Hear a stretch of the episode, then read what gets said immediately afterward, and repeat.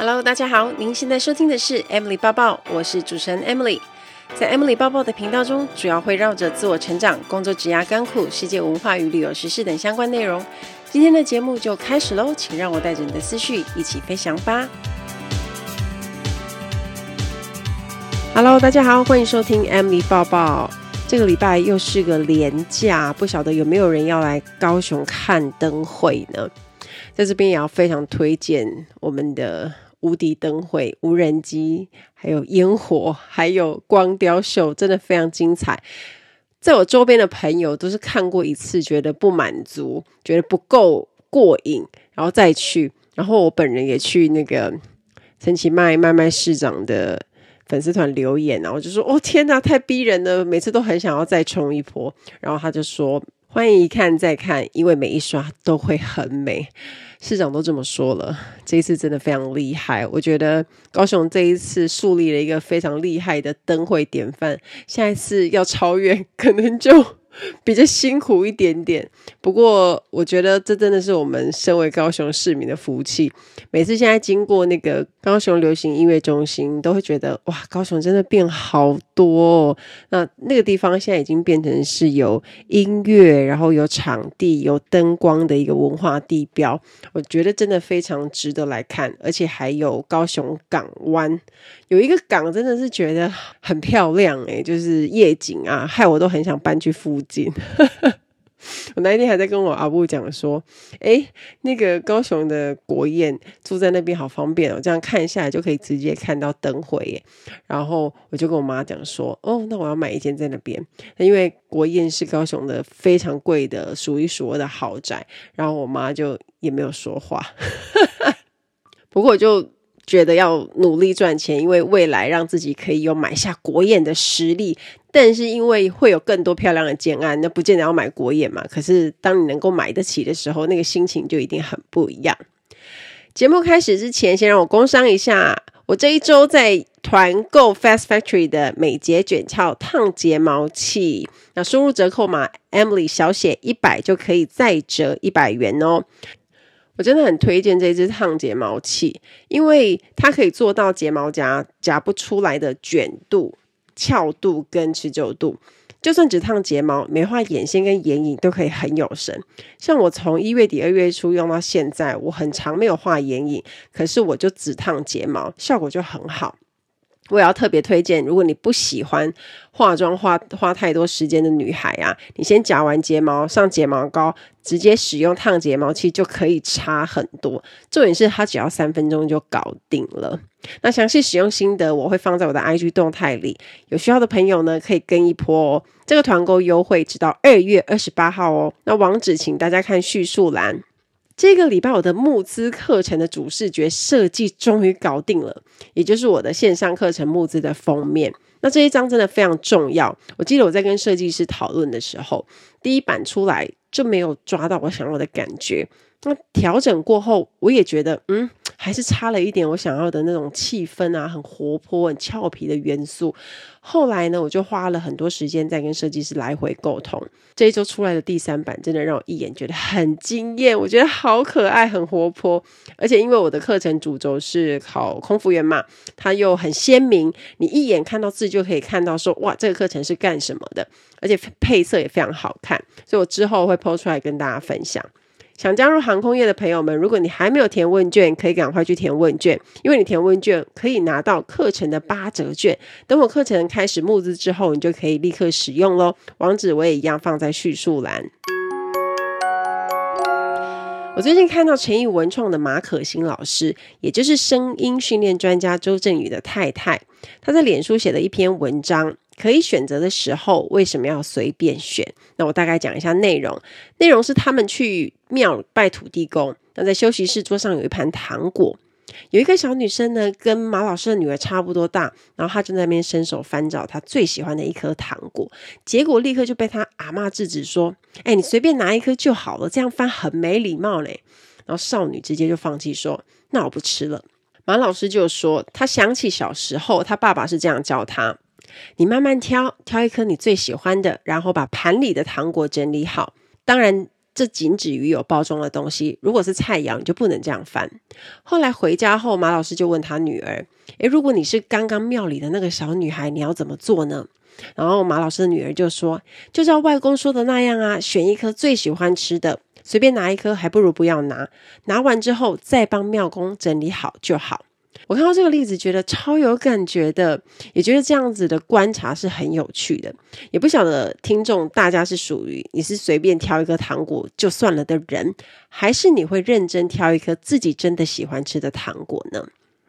我记得有一次，我和我妈妈也是去拜拜。那拜完之后，因为妈妈跟庙公是认识，他们就来聊天。那当时桌上也有一盘喜气洋洋的糖果。那庙公就说：“哎，妹妹，你想要吃什么？随便拿哦。”然后我就说：“哦，谢谢。”我就要伸手拿。那我是怎么拿呢？我是尽量用肉眼快速扫描一下。整盘的糖果，看最上排有没有我喜欢的糖果。如果我觉得没有，我再稍微翻一下。而且我是尽量以最快的速度去挑好喜欢吃的糖果，下好离手这样的人。那我记得我在翻的时候，因为我也速度很快，我妈妈没有念我，叫我不要翻。那其实我 毕竟我也不是真的很爱吃糖果的人。我的想法是，如果我稍微翻一下，我没有找到我喜欢的，不吃也无所谓，因为我觉得时间成本更重要。干嘛浪费时间一直在那边翻糖果？我也是属于不会去勉强自己拿一颗不喜欢吃的糖果，因为即使拿了啊，我也不会吃。所以呢，我宁愿挑一颗自己真的会吃，而且觉得有兴趣、喜欢的糖果。所以我非常认同他说，可以选择的时候，为什么要随便选呢？只要不造成别人的困扰，也不要妨碍到别人，我觉得没什么不好。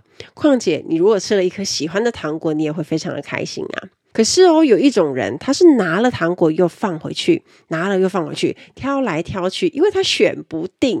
而这种人就是连自己喜欢什么都不太确定，可能因为选择很多，可能因为他都喜欢，或者也都没有那么喜欢，所以很难选。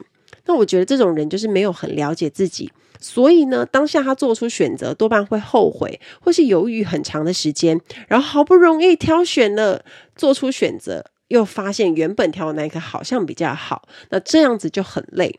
我觉得从挑糖果可以看出习惯跟个性，这也是很棒的观察。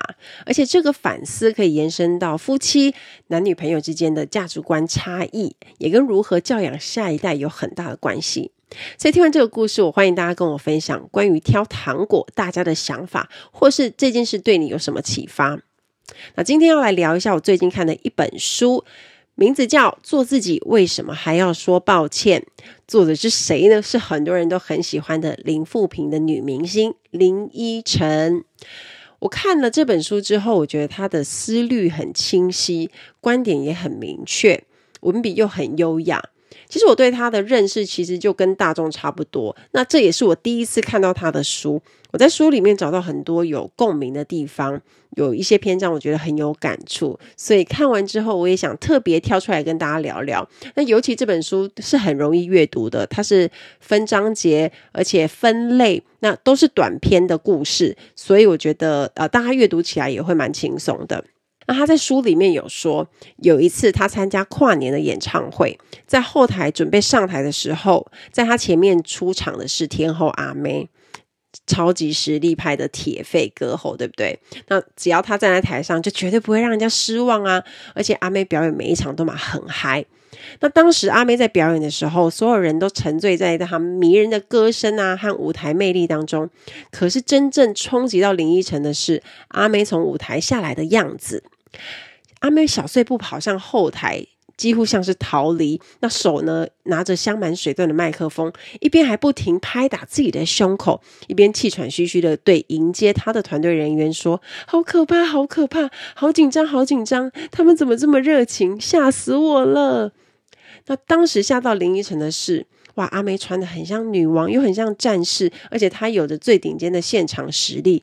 可是啊，完美表演后，她下台流露出是那种无比脆弱、敏感、敬畏舞台与观众的真诚。那这样子的表现，其实就重新定义了在她心中伟大表演者、表演艺术家的形象。所以，即使这么会唱歌，也唱过无数场演唱会的阿妹，甚至像比如说金曲奖啊、金钟奖啊，常常都要上台的大场面什么都看过，可是他每次上台，他仍然是战战兢兢，还是会紧张到不行。那么回推到我们自己，其实就很正常不过。像很多人都会问我说：“诶，Emily，都演讲过很多次啊，都上台很多次啊，又上电视的，上台对你来讲是小蛋糕吧？”可是我每次都会回说：“没有诶，我还是会紧张诶，只是紧张程度有分大小而已。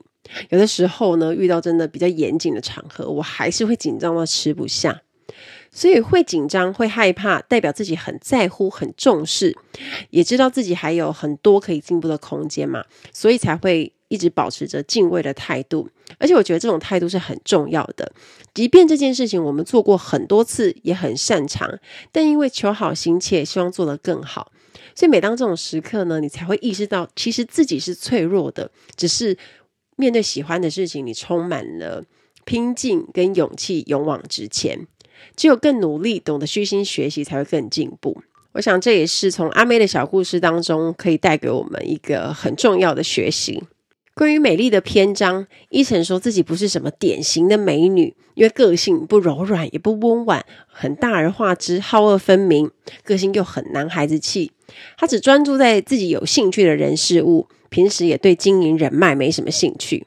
但他觉得男性、女性的特质如果同时可以显现在同一个人身上，也是很有趣的对比。而且谁说女人不能充满自信、霸气，有绝对自觉，能果断做决定，十分坚定强壮，同时还极度性感呢？德国设计师吉尔桑达说：“美是一种和谐，在于内在和外在、灵魂和气质、精神和魅力之间。美取决于丰富的个人特质。”事实上，每个人都是很独一无二，而且与众不同。那我觉得美丽当然不应该只有单一个标准嘛。我们每个人都可以活出自己的美丽新定义。那从丰富的个人特质出发，懂得欣赏自己的优点，看得见自己的美丽，而不单只有不断进化的外表。我觉得更重要的是内在的涵养，比如说知识、学识，历经岁月累积的智慧。可以爱自己，更不吝于付出，对别人好。面对生活的挑战的坚强跟底气，像是这些元素，我觉得才是会让女人美得更有深度跟厚度，也更经得起时间的考验。伊晨说自己以前就是太努力，只懂埋头工作啊，钻研剧本，所以多年后回头看，发现自己其实在拍摄的当下错过了很多人跟很多的景色，因为他当时无心欣赏。如果自己懂得放松一些，或许就会有更多有趣和美好的回忆留下。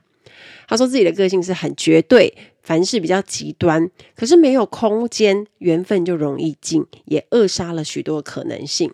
那看到这边，我自己也很有感，因为我原本的个性是属于比较是非分明，但后来出了社会以后，我才发现有很多事根本都是在灰色地带，也没有绝对的错跟对。所以，如果不去调整自己的心态，就会过得很辛苦。我觉得这就是我们不断在社会化的过程，让生活打磨我们自己的心性跟智慧，所以我们才会变得圆融许多。我之前听过朋友分享过一个例子，有一对夫妻，他们的个性是差很多的。老公面对事情是抱着那种过得去就好的心态，嗯，可以努力，但是他不会。很强求自己，大概就是六十分就可以。可是老婆就是凡事都要努力做到最好的，她可以拿一百分，她就绝对不拿九十分。所以结婚之后，他们常常因为这种事情争吵。后来呢，在面对小孩的教养，就吵得更凶。那因为这个女生，她从小想做什么就会努力做到，加上起跑点好，因为她的外在条件不错，头脑很聪明，又是高学历，所以呢，一路走来，在职场跟生活中就很吃香，也很少碰到让她过得不顺心的事情，家庭也不错，所以对她来讲呢，任何事只要有心，你就可以做到。不过，我觉得老天有时候就是很爱考验人。他们其中一个小孩呢，他有智能发展的障碍问题，所以在教养跟教育的过程当中，面对如何去教这个小朋友，就会有很多的挫折。那这些东西就会让这位妈妈很挫败。不过，她却从这些考验当中知道，原来人生中并不是所有的事努力就一定会有收获和回报。努力是一件好事，也是应该的，因为我们要追求想要的结果嘛。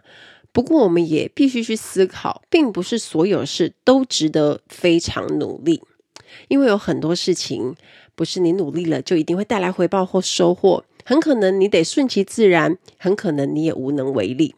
在无谓的执着跟纠结，会伤了自己，也会伤了别人。所以，正因为日子不好过，我们才更应该要好好过，学习着不执着跟不纠结，我们才能快乐一点过生活。Ladies and gentlemen, welcome on board. This is In-flight Service Manager Emily speaking. 欢迎来到航空小知识单元。在今天的航空小知识，我们要学这个字叫做 handbag，空服员的随身肩包。大家有没有发现，走在机场的空服员，除了拉着行李箱以外，身上都还会背着一个黑色的随身肩包。那个包包，大家会不会很好奇，里面是装什么呢？啊，当然，我们所穿的、所用的的外观都是制服的一部分。那那个包包，我有拍过一个 YouTube 影片，然后我就翻出来里面有哪些东西。不要小看一个小小的包包，它里面有很多的夹层，我们常常在里面塞很多东西。我像国泰是黑色的，像以前在 Emirates，我们就是红色的。那个包包基本上都不会太大，因为为了美观。可是我们在国泰的那个黑色包包啊，它夹层就比较多，而且它又是方形的。我每次都装很多东西，然后把它撑开。常常你会看到空服员的肩包会快要爆炸那种感觉，就是我们我们把它塞爆的。而且很可爱的是，在肩包的侧面呢，很多组员都会放一些个性名牌，比如说呢，可能就是绣着他的名牌的那个吊牌啊，或者是像 Remove Before Flight 那种行李飘带，它就会直接装在旁边，因为每个人的包包都一样嘛，如果有名牌，大家才不会拿错。那很特别的地方是我们以前的肩包，它是有一个密码锁的，也就是我们是直接扣着，然后有三个密码就可以自己设定。那这个密码锁就比较安全哦，因为我们在飞机上，我们的包包就是放着嘛，我们也会有钱包啊，可能会有呃护照放在里面，然后手机啊、WiFi 机啊，还有各国的钱币。那如果你要卖免税品的话，里面还会有现金，所以呢，安全就很重要。那一定是每一次都会把它锁好。这个肩包因为它是黑色的，又是素面的，其实你远远看，你并不会知道它是什么公司制服啊，或者是哪一间公司的。所以有很多的组员很可爱，他们飞到外站的时候呢，因为可能是短短的过夜班，他们懒得再带一个随身的包包，这时候他就会直接用组员的肩包就背着，然后把钱包放在里面就带出去血拼。那以前在外站很常看到。同事直接穿着休闲服啊、牛仔裤，然后背着肩包这样，可是我觉得蛮好看的。有时候更好笑的是，比如说我们在国外冬天的时候不是很冷嘛，那我们本来就有制服的大衣，可是啊，有些人也会没有带自己的便服大衣，这时候也是直接穿制服的大衣，因为它也是黑色的，所以当你里面穿的是自己的便服，然后外面套的是制服的大衣，那你可能穿自己的鞋子，然后你又背着肩包，其实它不会很诡异。但是看起来会别有一番风味，有蛮多组员都是这样做的，尤其是像我们飞比较短的那种韩国、日本班，因为你要留一些空间装血拼的东西，所以你不会想要带那么多的一些杂物。那组员就很常做这件事情，我就觉得非常可爱。而事实上，因为我们的肩包也蛮好看的，我常收到讯息就问我说：“哎，你们的那个组员的肩包到底要去哪里买？然后可不可以卖给他之类的？”所以一般大众对于我们的那个 handbag 也是觉得非常的时尚好看。那随身肩包里面呢，会不会装什么比较特别的东西呢？像我刚刚提到的证件啊、护照啊，还有我们补妆用的化妆品啊、手机啊、WiFi 机啊、笔啊。那其实我们都会带的东西，就是之前有跟大家分享过的 Fly Log，就是组员在写每一班。飞行的一些名单啊，写机型啊，写机长啊、副机长的名字这一些的资讯的一本笔记本，然后还有各国的外币呀、啊。那像现在很多组员要飞，一定要带干洗手、酒精。其实，在还没有疫情之前，我本来里面就会放干洗手了。然后还有口罩，像我自己还会放。私人用品就是指缘油护手霜。那指缘油为什么要带？因为我们不是都有做指甲，可是我们要一直碰水，在飞机上真的很干，所以我会把指缘油放在我的围裙里面，然后可能坐下的时候或休息一下的时候，就想到就拿起来擦。那护手霜是不用说了，随时随地都要记得补充，因为真的非常的干。很多组员也会自己准备小香水啊，或者是除臭芳香喷剂。为什么？因为我们常常都是要去检查厕所嘛，然后确保厕所是干净的，然后有空空气是很清新的。那公司其实本来就有一瓶，不过因为有些人喜欢自己的味道，或者是他喜欢更像的味道，这时候他就会拿出自己准备的除臭芳香喷剂。那客舱也可以使用，厕所可以使用。那比较特别的是呢，有时候你看到我们组员在过海关的时候，我们会用一个透明夹链袋。为什么要用透明夹链袋呢？其实跟大家在过海关是一样的，我们必须要把那个有液体啊、胶类的物品一百 ml 以内的放在透明夹链袋里面，然后通关。当然跟各国海关规定有关系，有一些海关的规定对组员是比较宽容的，不过也有很多海关的规定是对组员非常的严格。我举个例子来说，就是英国海关，我们每一次要过英国海关，大家都要战战兢兢，而且我们不是走正常跟客人一样的通道，那我们每一次都要那个透明夹链刀都装得很好，然后我都要很确认说里面真的没有东西漏掉，不然呢都会在那边拖很久，然后海关可能会找麻烦。那如果对我的空服员肩包还有其他想要知道的，欢迎去看我的 YouTube 频道的影片，会有更详细的介绍。希望大家会喜欢这一集的航空小知识，我们下次再见喽，拜拜。我非常喜欢他在生活篇章中写的一篇文，那时候我就看到眼眶泛红。他说：“没有人是毫无缺陷、毫无污点的，每个人都有曾经犯过的错，曾经伤害的人，也都各有不为人知与不被理解的认同与需求。要能够一起相处或共同生活，必然要学会放下对彼此过去、现在甚至未来的执着，并尊重对方隐私。”我们都不完美，不管是面对家人、朋友还是另一半，我们都要能愿意包容与宽恕，互相扶持不完美的彼此，就能完美接下来的旅程。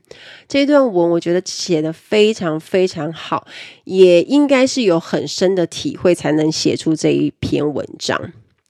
以前的我其实跟林依晨一样，面对很多事要睁一只眼闭一只眼，真的很难。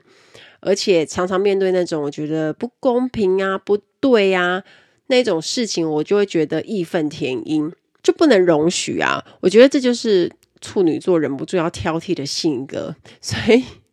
所以有时候我也觉得自己很难搞。常常我在跟我妹妹讲讲一些想法的时候，那因为我妹妹跟我同月同日生，然后她的个性也有蛮多跟我相似的地方。有时候我们都会对焦一下，然后发现，嗯，我们真的很难搞。以前常常听到家人朋友在对外人讲一些我觉得并非客观事实的事情的时候，我都忍不住想要纠正，因为。这并不是客观的事实。我知道很多人讲话都会习惯加油添醋，那在加油添醋之后，他就会偏离事实。那当然，人都是自私的，所以讲的都是站在自己立场，说的都是对自己有利的版本。所以对我来说呢，这一点就很难忍受，因为我觉得事实是怎么样，其实很重要的。但是对很多人来说，事实是怎么样，其实根本不重要。重要的是他们自己觉得怎么样。所以呢，久而久之，我很容易因为这些事情去影响我自己的情绪。但我自己知道，其实不能改变什么。即便你说了，即便你纠正了，你还是下次还是会碰到一样的情形。因为我们不能改变别人，我们都只能改变自己。后来我就看到唐老师说的一句话，非常的实用。他说：“处女座的朋友们，当你想挑剔时，就咬着毛巾吧。”我觉得太有道理了。所以每当我的心情又受到一些外来的话的干扰的时候，或者这些事情我不是当事人，或者是我可能只是旁观者，但是对我来说，事实真的非常的重要，而且它应该是要是客观的，所以我常常才会非常的挣扎。那。当我又受到这些干扰的时候，我就深呼吸好几次，就会跟自己说：“哦，让它过去吧，其实没有那么严重。”讲话呢，分享对有些人来说，他只是单纯的抒发，他想得到同理跟认同，那并不会真的带来什么实质伤害。然后我就想象着自己正咬着毛巾，但后来我自己的自我调试就快多了。所以后来我就学到，面对生活中的许多的问题，或者是我面对的一些家人朋友，有时候我们的态度也不需要过度的积极，因为每个人都不完美，那我们自己也是，也不可能完美，也有许多需要被同理和包容的地方。所以何不放宽心，才能够和一起和别人去体会、体验真实的生活。那彼此也才能够有相安无事、舒服的关系。最近和几位朋友出去约吃饭聊天，我们聊了一个下午，我们才发现哦，年纪越大，真的越来越不能迁就。不晓得大家会不会有这个检讨？因为你会变得更了解自己。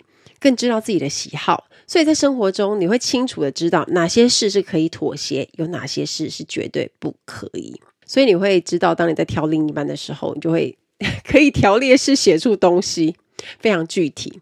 可是有趣的是，有一些事情以前很在意，但是后来年纪变大以后，就变得诶，好像也可以接受了，好像也没大没什么大不了。以前自己在纠结什么？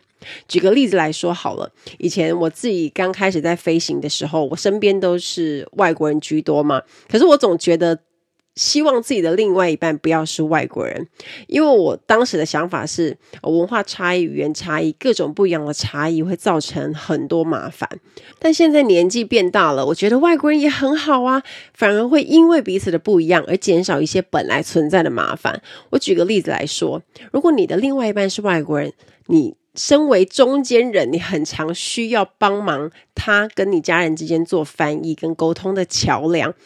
但是呢，你就可以选择性的要翻译哪些东西，可能就可以减少一些会造成冲突的话语。这件事情是不是就很棒？这是其中一个例子。年纪变大之后呢，有很多的想法会随着你的生活历练或者是你的人生体验有所转变。